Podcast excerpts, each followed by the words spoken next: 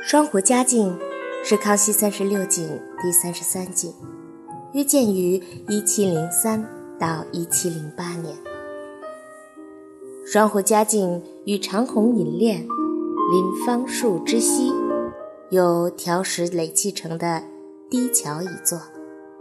西湖之水由桥孔注入东湖，低桥两端树有宝坊两座。北曰双湖佳境，南曰长虹影恋，均是康熙皇帝所题。